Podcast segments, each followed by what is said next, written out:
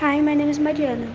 Like if I know who to properly manage water and the unsustainable use of recurses contributes to scarcity in the world, which is why it is a challenge for everyone.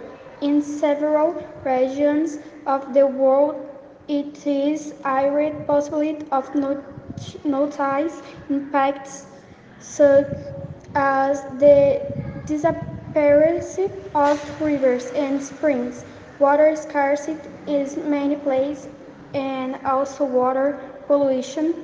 For this reason, it is important for everyone to change their behavior in relation to water on the planet.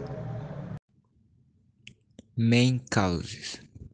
The biggest factor among all in human action. It is the main responsibility for the lack of water on the planet. All the country is fighting water scarcity. Several laws are created to save water. The reuse of lesser quality, quality water for watering gardens as well as the reuse of water discarded by air con- conditioners is the congestion of water infra- infrastructure. This means more dams uh, and reservoirs. Deposits if create capacity to accumulate water and works to interconnect the tanks with water consumption centers. The treatment of sanitary sewage to create resource water. Hello, my name is Alexandre. 2.2 billion people in the world do not have access to safe drinking water. In developing countries, this is related to 80% of illnesses and deaths.